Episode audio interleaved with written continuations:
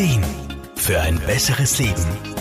Der Wohlfühl- und Gesundheitsratgeber. Die aktuelle Skisaison hat wieder so manches Knie auf dem Gewissen. Der Klassiker ist hier wohl der vordere Kreuzbandriss. Und genau der entsteht, wenn man in einem Schneehaufen hängen bleibt und sich der Skisamtbein verdreht. Genauso schnell wie das passieren kann, reißt dann auch das Band, das im Knie zwischen dem Ober- und Unterschenkel gespannt ist. Wolfgang Brunner-Frumann von Praxis Entero. Der Kreuzbandriss ist sicher der Klassiker im Skisport, aber auch beim Fußball oder anderen Stop-and-Go-Sportarten. Ganz typisch ist, dass man sich nach so einem Riss völlig instabil im Knie fühlt und sich dann nicht mehr auftreten traut. Die Ärzte machen im Krankenhaus dann einige Schnelltests. So kann man oft schon in einer ersten Diagnose sagen, dass vermutlich das Kreuzband entweder ein- oder komplett durchgerissen ist. Eine MR-Untersuchung bestätigt das dann zumeist. Was jetzt schlimm klingt, hat aber nicht immer eine OP zur Folge. Ob eine OP notwendig ist oder nicht, das hängt von vielen Faktoren ab. Zum Beispiel vom Alter, vom Beruf und auch davon, wie sportlich ein Patient ist.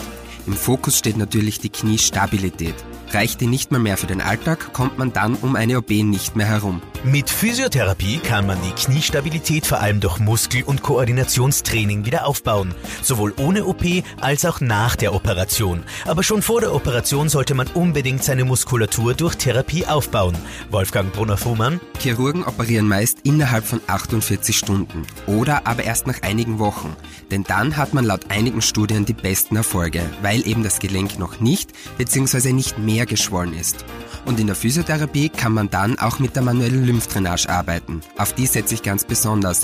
Mit der kriegt man die Schwellung super in den Griff. Nach der OP heißt es dann erstmal entlasten. Aber das baut eben auch Muskulatur ab. Und so muss man durch Therapie im Vorfeld unbedingt Muskulatur aufbauen. Ohne dem Vortraining baut man sonst nämlich doppelt so viele Muskeln ab.